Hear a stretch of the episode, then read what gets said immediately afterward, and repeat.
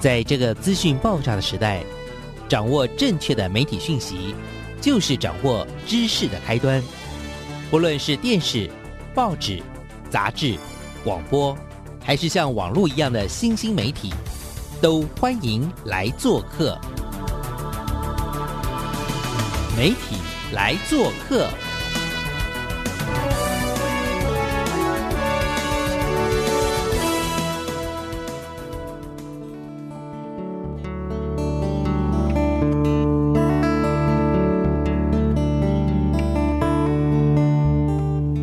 大小事，欢迎来做客。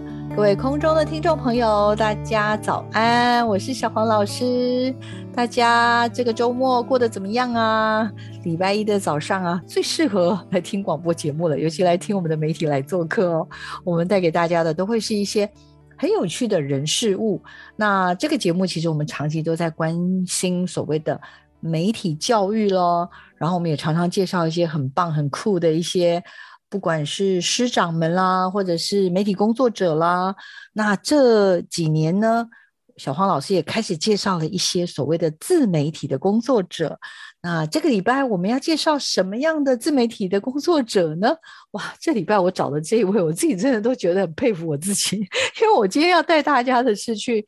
坐飞机去美国，我们要去美国的 Iowa 这个州，爱荷华州哦。我们要去找一位很漂亮、很漂亮的呃可爱的老师，她叫 Miss Debbie。然后这可爱的 Miss Debbie 老师呢，她最近呢这一个多月、两个月呢，她陆陆续续推出了她的 Podcast。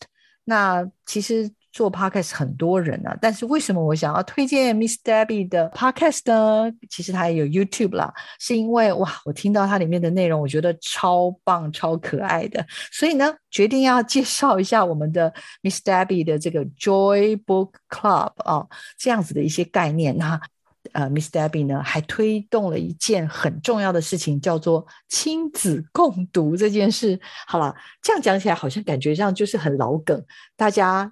听下去就知道了。来，我们先来欢迎一下我们 Miss Debbie，Debbie 老师，请跟听众朋友打个招呼。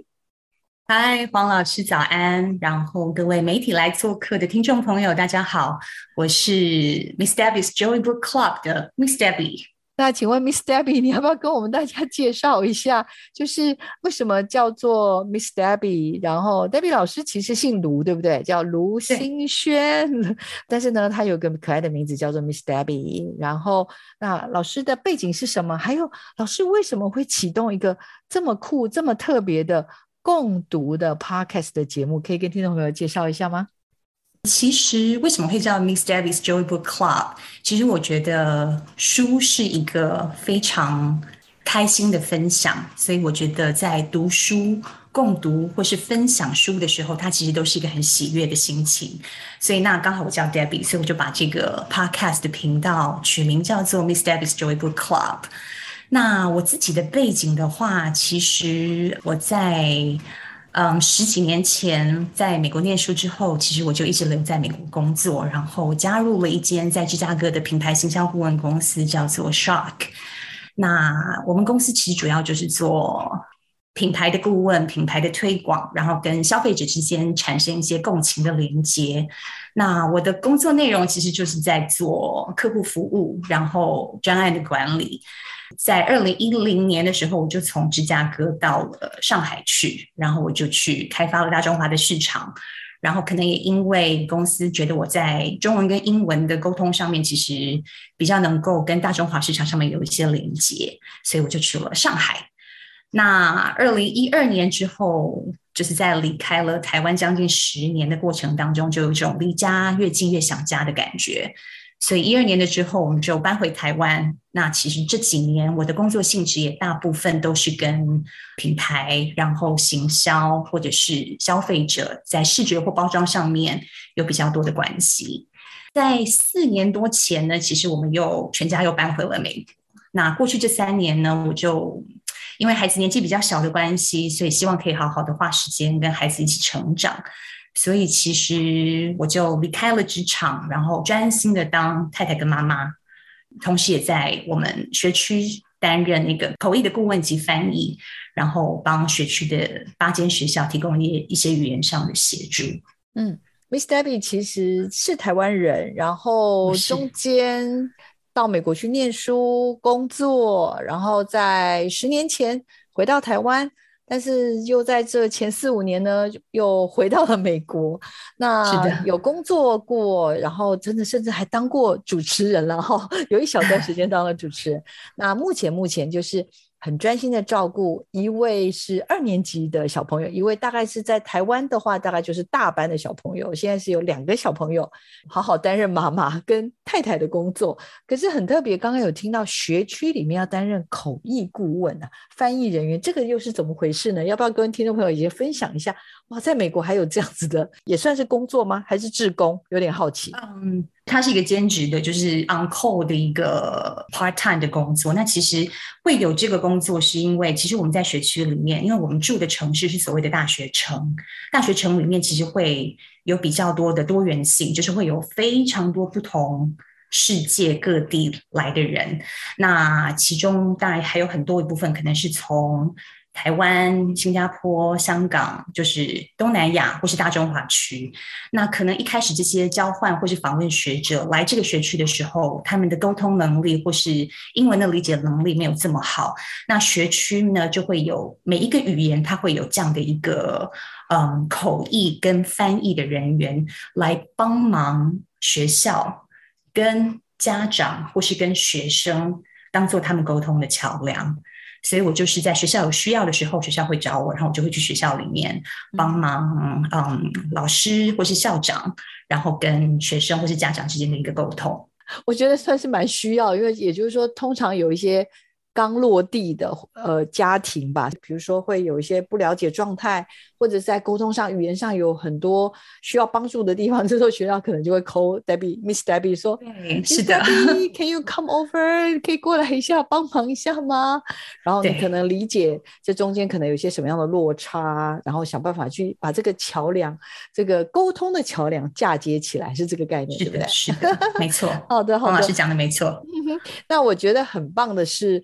为什么？为什么本来就是做一个好的妈妈、好的太太，当好的这个口译的顾问就好啦。可是为什么又会有这么有趣的 Miss Debbie 的 Joy Book Club 呢？我这边要特别跟听众朋友先预告一下，欢迎大家呢 可以先到 Spotify 啦，或 Apple 或者 Google 上呢，都可以找得到我们 Miss Debbie 的呃这个新的 Joy Book Club 啊这个节目。那目前已经有十二集在。线上了，那我自己啦，我自己听了一两集之后就被吓到，想说哇，也太专业了。所以想要请 Miss Debbie 跟我们分享一下，为什么为什么会有这样子的一个起心动念，然后为什么会有一个这样子的一个 podcast 的节目的出现？其实我大概从孩子出生开始，因为我我们家的哥哥现在八岁嘛。那所以其实我陪孩子一起读书这件事情，大概已经有大概八年多的历史了。那我觉得我不是一个像我先生这么会陪小孩玩的玩的妈妈。那你知道小男生其实会很喜欢玩一些很幼稚的游戏哈，像什么排车车啊，然后飞机互相打架啊这种，这种我大概十五分钟，我就我就要投降了。但是我发现我在陪孩子一起读绘本这件事情上面，我可以。花很多的时间，然后我可以很有耐心的每天持续这件事情。所以其实八年多的时间，我们大概一起读了可能有两千多本的书。那一直读下来，其实我我自己的手机里面就有一个书单，然后会把我自己读到很喜欢、很感动，或是我很想要收藏下来的绘本，我都会把它记录下来，然后大概会自己做一个分类这样子。那其实。最主要的是，你知道，在在疫情期间哦，那我们就跟孩子开始整理家里面的书，然后可能想说把一些书他们已经不太看的，可以分享给别人，或是送给图书馆这样子。那我自己在看每一本书的时候，都会回想到当初我跟孩子一些共读的岁月，然后慢慢的就觉得，我想要用一个方式把这些共读下来的回忆。做一个记录，所以就首先开始有了想要把它录下来这这个念头。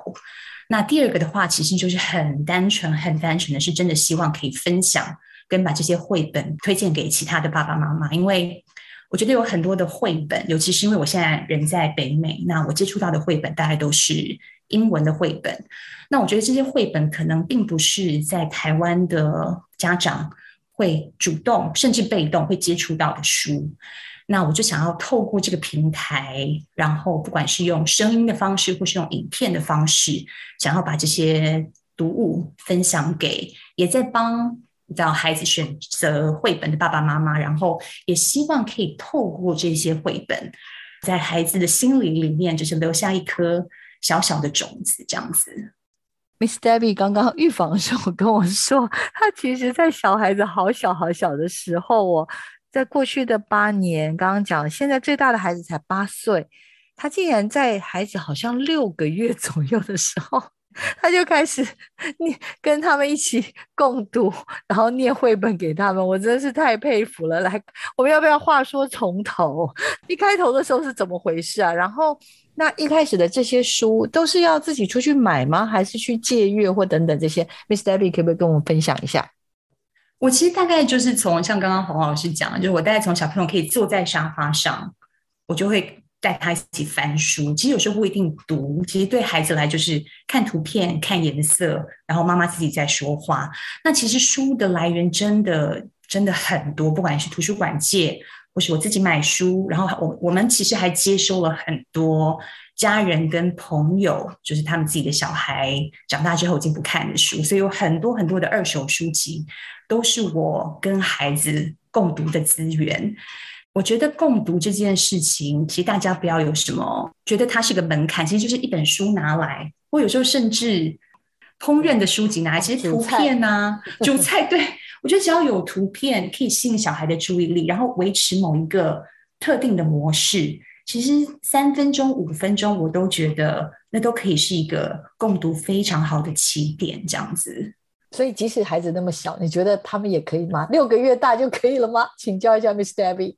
可以耶，我觉得，我我不知道是不是因为我们很早开始做这件事情，然后其实我们有很严格或是硬性的要求，我们一定要读完一本书，或是我们一定要做的十分钟。我觉得有时候三分钟、五分钟，孩子没有耐性，想要逃离了，那那就走吧。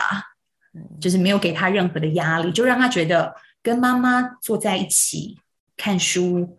翻书，然后手在那边乱摸来摸去，其实就是一件很自然的事情。嗯嗯，那刚刚有说了，书很多是朋友给的，然后或者是自己很喜欢的。那这些刚刚讲的，甚至最后已经建立了一个书单了。所以这两千多本书到底是哪来的？我还是非常的好奇。大部分的书，大概百分之九十五都是图书馆借的。我们刚搬回美国的头一年，我们大概真的是一个礼拜至少去一到两次的图书馆，然后我就会从图书馆很随意的，就是挑我觉得我自己看起来，不管是颜色、封面，然后里面的简介，然后文字内容，就是随便翻个一两页，我觉得很喜欢，我就是把它丢到我的袋子里面。所以，我们每一次回家从图书馆，大概起码都是二三十本的书。就慢慢的累积了，一直到现在可能有两三千本。那其实我自己就是喜欢的书，我就会我会把它买下来这样子。那其实买书这件事情，我觉得有也有很多嗯不一样的管道。那其实我自己最常最常做的事情是，图书馆有时候会有很多二手书的出清，或是网络上面也有会有二手书的贩卖。其实它可能都是。新书的二分之一或三分之一的价格。那如果有想要收藏书的爸爸妈妈，其实二手书其实是一个很环保跟很经济的资源。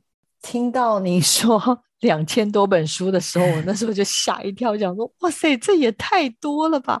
如果有可能的话，其实我还蛮想要请 Debbie 跟我们分享，就是我们陪着孩子看这些书，然后。是感动的，是喜欢的，或者是觉得好有趣，Miss Debbie，你又怎么把它做一个大概的梳理，或者是那样子的一个书单，大概又是怎么去做一个整理？我真的是非常的好奇，可以跟我们分享一下你的撇步吗？其实我读到的书，我其实大概就是在讲这个之前，其实我想要跟那个黄老师分享一个共读的一个小撇步哦，小 pebble，就是其实我们在共读，我跟孩子自己的共读，除了念绘本之外，其实我们有很多是对话式的共读，就是我可能借由书的图片，借由书的文字。我会跟孩子有非常非常多不同的对话，比如说我们看到这个页面，年纪小一点的小朋友可能是说：“哎，这个是什么颜色？你觉得这个发生在哪里？那你觉得他的感觉、他的表情是伤心还是难过？”其实透过绘本当中的问题，然后让孩子来理解这个绘本要表达的意思。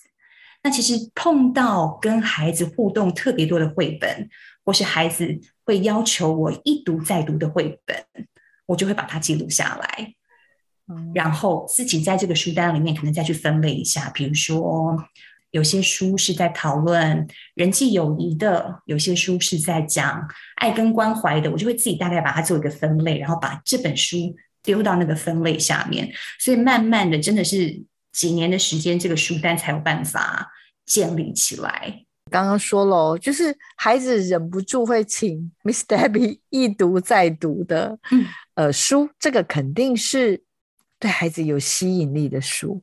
那这个一定要首先把它放在书单里面。另外就是有一些里面的议题触动了，不管是 Miss Debbie 或者是正在聆听故事的孩子们，这个也值得放入书单，是吗？是的。其实还有很重要的一个一个我选择书的时候的一个方向，就是你知道，有时候孩子在转换期，譬如说孩子们要去上幼稚园了，然后孩子们面对到一些不是很友善的小朋友，他应该要怎么样处理，要怎么样面对，或者是嗯，孩子可能面临到一些生死离别上面的课题的时候，其实绘本是一个很好引导。孩子们情绪抒发的一个方式，所以其实，譬如说，在我们家哥哥跟弟弟要从三四岁的时候要开始上幼稚园，我就会开始去找一些上学的绘本，让他从绘本里面去理解上学是怎么一回事，在学校会发生什么事。那你可能可能会有点害怕，会有点紧张，会有点不安。那我身为妈妈，我可以怎么样帮助你？我怎么样带领他在这个过程当中，觉得压力没有这么大，或是觉得不会这么害怕？其实，在这些关键的这些转折的时期，其实绘本也是一个很好的资源。嗯嗯，也就是在过程当中面临到很多的课题的时候，绘本也是一个还蛮重要的、蛮关键的一种陪孩子一起去探究一件事情。或者是一个刚刚讲的，可能是一个生命的课题。那我我可以帮听众朋友问一下嘛？因为其实刚刚预防的时候，我们就已经聊到这个疫情了。这个疫情这件事情，其实目前啦，台湾现在也是面临到疫情的一个大考验。但是我知道，Miss Debbie 在美国，然后其实在过去的三四年当中都待在美国，所以在美国疫情真的非常非常非常严重的时候，Miss Debbie。可以请教一下吗？那时候你念了什么绘本啊？在这个时候，你有做一些比较呃什么样的准备，或者去做什么样的一种思考吗？可不可以先帮我们简单的先剖析一下？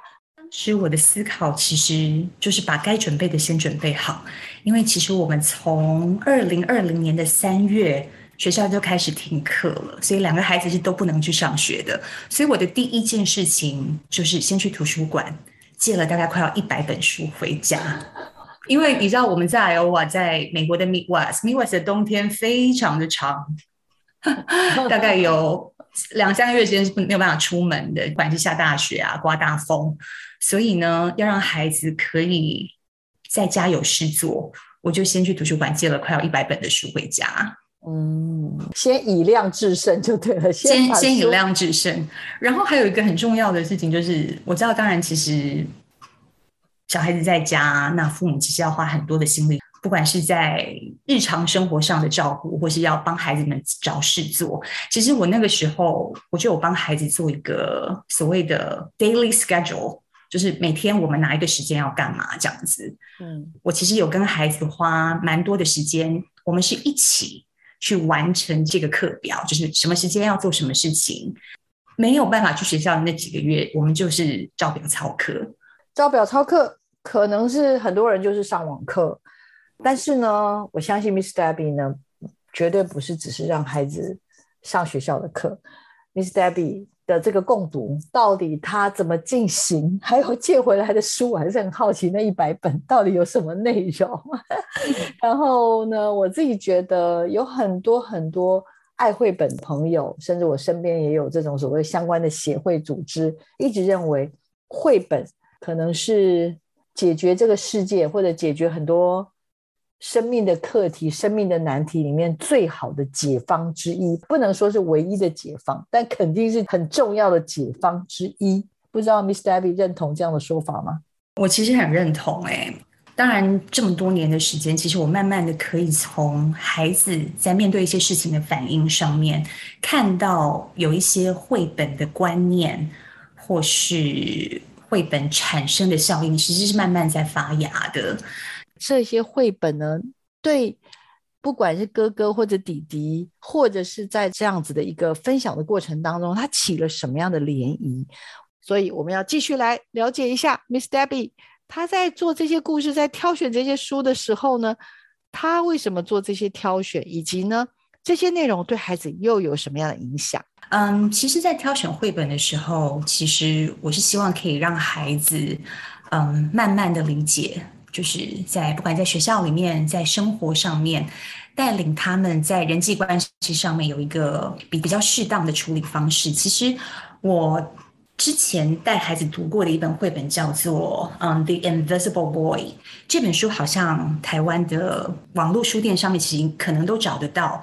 那为什么我会特别想要挑这本书来讲？是因为有一天我记得我们我们家哥哥应该是今年年初的时候，就是二年级下学期刚刚开始的时候，他回到家的时候，他就跟我说：“嗯，今天班上来了一个新的同学，然后他跟我说他长得很像。” The Invisible Boy 里面的那个的小男生，然后我就有点突然想到，因为其实这本书我们大概已经是两三年前读到的。那因为这本书我也有买，所以它一直放在我的书架上面这样子。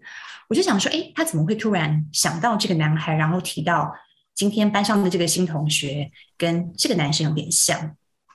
然后他接下来讲的就是说，他这个男生他就用英文他说，He's very different，他就说他非常的不一样。然后我当然就是问他说他为什么不一样？那后来我理解这个孩子其实是一个有唐氏症的的孩子这样子。那二年级下学期就放到了他们班，然后我就说：那你今天有跟他说话吗？你有跟他玩吗？然后他就跟我说：他说今天因为是他第一天来，那因为这种唐氏症的孩子，其实学校都会安排一个助理，一个助理老师在在身旁跟着他这样子。那哥哥就说，他今天有带这个孩子，带这个新同学，就是 show him around。然后呢，在下课的时间，他陪着这个孩子一起打篮球跟踢足球。嗯，然后他就说：“我希望 he feels better。”其实听到这一点的时候，我还蛮感动的，因为我觉得他其实看到的是一个需求性比较高的孩子。然后这个孩子他可能看到他新来这个班上可能会有一些不适应，会有一些害怕，所以他主动当了那个小小的桥梁，欢迎这个孩子来到他们的班上。所以其实那时候我就觉得，嗯，好像好像的付出 有这么一点收获，这样子，心好暖哦，对不对？这件事情让你让你的心里。产生了很多的有有很多暖暖的感觉。一方面，这个暖暖的感觉是你对他的付出暖暖的，也对这个孩子愿意做这件事情觉得暖暖的。对，没错。所以其实这是最近近期我我印象蛮深刻的一件事情，就是我看到有时候在绘本上面。的一些描述、一些故事、一些内容，其实真真切切的反映在现实的生活上。然后我的孩子可能因为我看过这本绘本，所以他产生了一些共情的能力。然后更有趣的是，就那天应该是隔了一两天之后，我放学的时候去接孩子，然后下课的时候，这个新同学从门口走出来，我一眼就知道我们家的孩子在说的是谁，因为他就真的跟《Invisible Boy》里面的那个孩子画出来的样子，真的是 相似度有百分之九十九。因为我不知道听众有没有看过，没看过的人没关系，我们听 Miss Debbie 跟我们说，这是一个什么样的故事？这是一个故事，是在讲一个小男生他在班上的时候，其实常常是隐形的，他没有被看到，没有被接纳，然后他好像日复一日也习惯这种感觉。不管是小朋友要玩游戏，或是要分组讨论，他永远都是被遗留下来的那一个。一直到某一天，有一个新来的同学。那因为新来的同学，他也不认识其他班上所有的人，他主动的跟这个 Invisible Boy 讲话，然后他们开始了一段特别的友谊，然后慢慢的，这个 Invisible 隐形的男孩，就因为这个新来的同学来到班上，他的反他的生命，他的人生，他在班上反而变成彩色的，所以其实他想要传达的一个观念，其实是。在人际友谊上面，其实我们常常看到有很多，嗯，比我们弱势或是比较安静的同学，其实有时候我们一个善意的眼神，一个善意的问候，一个善意的邀请，其实都可以对，你知道，这个小朋友心里产生非常多的影响。绘本的故事，哎，就让我们的大哥哥，嗯，在面对一个新来的同学。他知道可以怎么样主动的付出，这样子的一个回馈吧。我觉得让读故事给他的 Miss Debbie，或者是让我相信连老师吧也都会看到，哎，这个孩子很不一样。他面对这样子的新来的不一样的朋友，他没有选择呃冷漠，他没有选成为一个嗯安静的人，他反而是成为一个愿意伸出那只手的。的，所以其实我一直觉得各式各类不一样的绘本，其实，在孩子其实虽然他们现在才八岁跟六岁，我觉得一定会在他们的人人生的轨迹上面留下一些什么。那我其实没有特别的目的，我就是慢慢读，慢慢的说。然后我们家的书柜，你知道，就是在就是在客厅里面，所以其实对他们来说，看书、拿书、取书是一件非常方便的事情。然后随时随地，他想要看哪一本书，拿拿哪一本书，他就很自然的拿下拿起来读。嗯，Miss Debbie 呢，刚刚也聊到了有好多的不一样的故事，比如说生离死别、霸凌啦，或者是一些爱呀、关怀这些东这样子的不同的。类型跟内容，甚至你自己就已经把它做了分类了。所以我刚刚其实有偷 偷问你说：“哎，我很好奇，你大概分成几类呀？然后每个要不要都推荐一两本很厉害的书啊？然后我自己也看了你的 podcast 跟 YouTube 了，我也自己看了两三集了，所以我也很好奇，有没有什么是你的心头好的清单，可以给我们大家分享一下吗？请。有有有，其实我自己。印象最深刻的一本书，其实是应该是我的第二集的时候放的书。这本书叫做《Ida Always》，嗯，它其实是在讲，嗯，纽约市立中央公园的两只北极熊，看起来好像是在讲两只北极熊之间的友谊，但其实它主要的是在讲生死，嗯，那只是透过友谊的方式来表达生死的情感。然后，其实这本书我非常印象深刻，是因为我那时候在图书馆翻到这本书的时候，我大概才翻到第十页吧，我我的眼泪就掉下来了。嗯，然后我记得我当天晚上在跟孩子讲这本书的时候，那时候哥哥才三岁多，然后弟弟还不到两岁，所以我印象非常深刻。是我透过这本书在跟他们讲，就是有一天，最后的结论是有一天，你知道吗？我们都会离开这个世界。那离开的时候呢，我们就我们就离开了。那但是呢，不管是嗯外公外婆、爷爷奶奶，或者是爸爸妈妈，我们都会永远的在你心里。所以在相处在一起的时候，其实有时候你知道，兄弟之间吵架也要跟他们要稍微教育一下，就是说相处的时候我们要开开心心，我们可以生气，可以愤怒，但是呢，the end of the day 就是我们还是一家人。嗯，然后我记得那天跟他讲完这本绘本的时候，就是讲到死亡这件事情，大概这个三岁半的小男生就哭到不行，他就说：“我我不要你死，我不要你死，我要永远跟你在一起。”然后我就开始安慰他，抱抱他，说说他，这样子。伤心的情绪其实一直到他睡前，他都还没有办法抽离那个情绪。在睡觉之前，我就说：“你知道，不管妈妈在哪里，就是我永远都会在你心里。只要你想我的时候，你就可以把手放到你心里。”然后，其实我我跟孩子之间有一个小记号，就叫我们叫做 kissing hand。其实这也是从另外一本绘本当中。嗯，得到的一个小启发，kissing hand 就是我们在彼此，嗯，有点害怕，或是有点难过，或是他有点伤心的时候，我会在他的手掌心轻轻的亲一下，然后他会把这个手心放到他自己的心里，好像就是妈妈的爱会跟着他，在他心里，会让他不害怕，会让他勇敢，会让他不伤心不难过。然后我就说，那我给你 kissing hand，那你好好睡觉。他就说，那你可以可以给我。五个、十个、一百个 kissing hand 吗？我就说好啊，好啊，然后就透过这样的方式，让他觉得妈妈永远在他的心里。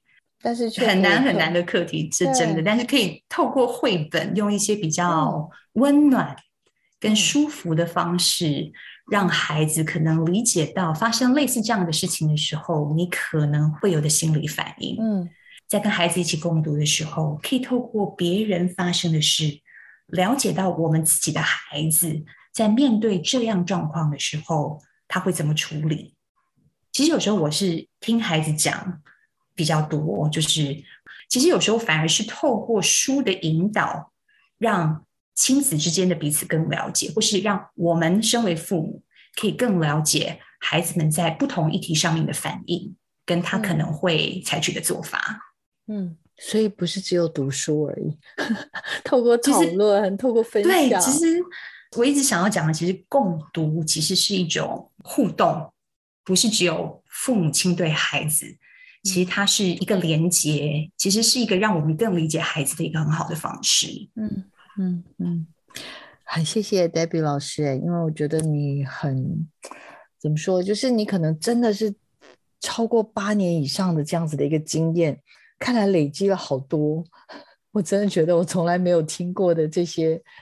呃，当然我相信啦，有很多家长也是非常非常的用心在做这样的事情。可是用绘本来引导，而且是这么长时间来做，然后甚至现在也因为舍不得，对不对？这个做成 podcast 也是因为舍不得嘛，觉得这么多好故事，对不对？真的，因为嗯，当然我们有可能就是。在几年的时间，我们有想要搬回台湾的想法嘛？那其实这么多的书，书真的是买不完，你知道，就太多的好书值得看，所以我才会想说，那我我先试试看，就是把我自己书单里面的书，有机会的话就先把它录下来，就当做是我跟孩子共读的一个一个纪念，然后同时希望也可以分享给嗯跟我有一样的需求，然后不知道怎么选书。嗯的爸爸妈妈，让他们有一个嗯参考，可以去找这些书，然后可能不管是先透过听 podcast 或是看影片，然后能够你知道跟孩子有一些讨论。其实我觉得除了一起看书之外，我觉得后面还有一段就是我会跟孩子做的事，就是嗯之前我提过，就是对话式的阅读。其实英文这个部分叫做嗯 dialogic reading，其实是。小朋友在听故事的时候，他可以表达，他可以跟你讨论，同时呢，他就是在想，然后他在组织他的语言，然后呢，加强他的思考能力。所以，其实同一本绘本，我们在介绍跟孩子一起读的时候，除了从图画当中去问说：“诶，你看到什么？为什么这本书让你有什么样的感觉？你觉得发生什么事？”然后，我会同一本绘本其实是。嗯，如果孩子有选的话，其实我们会常常同一本绘本是会念两次或甚至三次。到第三次的时候，有时候我会让孩子来主导这个故事。我会问他说：“我们上个礼拜有念过这本书，那你要不要跟妈咪讲一下我们这本书在讲什么？你记得什么？你知道，就是诱发，然后扩展他的语言能力，然后他的组织能力跟他的思考能力。”所以不是只是念而已，还有好多好多种不同的小诀窍，这都是一起在共读的时候要注意的事情。假如假如我身边的这些好朋友或者师长们真的很想要开始，可以怎么开始？平常没有在做这个事，但是现在想要好好来做这件事情的，呃，家长们、师长们，Miss Debbie 有没有什么更基础的好建议？建议大家，我当然就会觉得，如果在最短的时间内最有效率的方式，那当然就是听听看 Miss Debbie's Joy Book Club 的 Podcast 跟 YouTube 嘛。那其实同时呢，在我自己的嗯。Facebook 的群组上面，我自己有一些讨论的问题，就是当你跟孩子一起听完这个故事之后，你可以从这个故事当中跟孩子有哪一些讨论？其实我觉得这个就是最简单、最不费力的方式，就是跟孩子一起听，然后听完之后有一些互动，然后有一些沟通，有一些想法上面的交换，听听看孩子怎么说，然后同时父母亲也可以表达一下自己听了这本书之后有什么样的想法。就可以跟孩子在这本书上面，除了这本书传递的观念之外，还有产生自己跟孩子的连接，试试看吧，一起来 follow 吧。先从听一下 Debbie 老师的 podcast，然后呢，也可以自己去，我觉得也不用先买嘛，对不对？现在台湾也有图书馆，应该也可以借得到啊。对，我们来介绍一下 Miss Debbie 好吧？目前已经 upload 上来的这。呃，十几支哦，我自己是听了第一支吧，Boys Plus What？Boy Boys Plus What？它就是在讲一个小男孩跟一个机器人的故事。我其实比较好奇，这十几支从你的这两千多的清单里面先跳出来这十几支，我其实蛮好奇的。然后另外还有一个，我觉得听了也蛮可爱的，叫 Click Clap Mouse Calls That Type，其实类似这种都好可爱哦。其实这些书真的都是，嗯，我觉得可能在三到九岁的孩子们会会觉得非常有趣的。那 Click Clap Move Cows That Type，其实它是一个系列的书，它其实是从一个农场里面产生很多有趣的事情。那故事的主角就是这个农场的主人，叫做 Farmer Brown，他有。很多很多在谷仓里面养的不同的动物，然后每只动物都有一些很不同的特性。那 Quick Clap Moo Cows That Type 就是牛群们有一天在谷仓里面发现了打字机，然后他们就用打字的方式来跟 Farmer Brown 沟通，来主张自己的诉求。其实想要背后传达的观念就是，在你想要表达自己意见的时候，你可以用什么样的方式？有些人用说的，有些人用写的，你知道，其实这些都是沟通的方式。嗯，然后还可以用合作的方式来达到自己的目的，其实这是背后的含义。那其实刚刚老师讲到的 “boy plus bot”，他是在讲一个小男孩跟一个机器人他发展那个出来的友谊的故事。其实这个主要的观念就是在讲，我们身边有很多跟我们不一样的人。嗯，但今天的主角是小男孩跟一个机器人。但是在学校里面，或是邻居、你的朋友，有很多的人跟你肤色不一样，吃的东西不一样，喜欢的运动不一样。那但是这些不一样就不能当朋友吗？并不是哦，有时候就是因为这些不一样，我们才能够发掘彼此更多的优点。嗯，所以其实这些小故事，其实它背后里面都有蛮深的含义。来引导出孩子对于异同之间的尊重，很真心的希望透过这样子的一个内容，能够教会更多的孩子，然后老师跟家长啊。所以对于未来的想象跟愿景，好不好？Miss Debbie 可以跟我们分享吗？我自己在成立这个频道的时候，其实比较自私的，就是只是单纯的很想做个记录，然后分享给有需要的爸爸妈妈。我我对他的愿景，其实就是我如果能够把我自己书单里面的书分享完，我就觉得我就觉得非常的开心。因为你知道，有时候听到身边的朋友，他可能问我说：“哎，Debbie，我的孩子不会分享。”那有哪一本书可以拿来当做一个引导，让他学会分享这件事情？那我就会从我的书单里面开始找，然后分享给朋友或是同学，让他们可以借着绘本来在引导孩子或跟孩子沟通上面更顺利，然后更舒服。其实这就是我希望能够获得的回应，或是能够帮忙到的方向，这样子。嗯，听起来愿望好像很小。但其实很小，其实愿望真，其实愿望真真的真的很小。然后当然也很希望，如果听过的朋友们有什么你们很喜欢的书想要分享给我，或者是听了故事之后有什么样的感受或反馈，那也很欢迎，也很希望你们可以告诉我。会的。疫情来的这几年，其实孩子们都不能上学，对不对？然后 Miss Debbie 呢，她其实也在这个美国的中西部，在这么呃漫长的冬天里面，她透过了。呃，共读，然后绘本的这些分享呢，是有机会带着孩子呢，就一步一步的走出来。那当然就是过去的八年所所累积的超过两千本的书，那也在二零二二年的二月开始呢，每周固定上一集的 podcast 哦，然后里面的内容中文、英文都有。然后呃，我觉得有里面有蛮多蛮多很可爱的一些对话。那我觉得啦，这一次 Miss Debbie 所出的这个系列的 Joy Book Club 呢，呃，它运用了这样子的所谓的自媒体的方式呢，呃，希望能够每一本的读物呢，都能够呃，不只是帮助他自己的孩子，也有机会能够帮助更多的呃小朋友。那另外一方面也是他希望能够分享，也希望呃有一些愿意尝试的爸爸妈妈，但是不知道怎么开始，其实。或许听听 Miss Debbie 的这样子的一个 podcast，就更有信心。我们每一个爸爸妈妈都可以试试看，来跟孩子一起透过绘本，为孩子们的心理埋下一些阅读的好阅读的好种子。这是我在 Miss Debbie 的呃，不管是故事的分享，以及他的作品当中，我感受到的这样子一个好的能量。那这个礼拜很开心，我们有机会能够听到 Miss Debbie 的故事。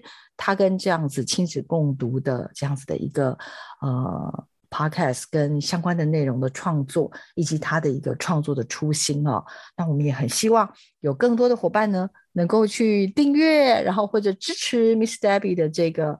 呃，Miss Debbie Joy Book Club，然后我自己啦是听了之后觉得非常非常的开心，那也觉得好希望有更多的伙伴们呢更认识 Miss Debbie 以及他所为大家准备的 Podcast 跟 YouTube 的内容哦。好，再次感谢我们 Miss Debbie 岳阳来接受我们的采访。我们也希望他们两位可爱的小男孩，还有我们的可爱的呃我们的世渊林大哥，还有 Miss Debbie 呢，都能够平平安安，还有所有听众朋友的小朋友都能够开心、平安、健康、快乐的长大。也请这个 Miss Debbie 随时告诉我们你最新的动态，好不好？可以吗？没问题，谢谢小黄老师。对啊，也祝福哦，祝福 Miss Debbie 跟他的 Podcast 能够顺顺利利，然后有个让更多的人可以聆听到 Miss Debbie 为孩子说的、介绍的这所有的故事，好吗？好，哦谢谢，谢谢听众朋友们。嗯，好，我们这个礼拜的媒体来做客就进行到这边喽，请听众朋友持续锁定我们的节目，我们下礼拜见。我们谢谢 Miss Debbie，谢谢你，谢谢，拜拜，拜拜。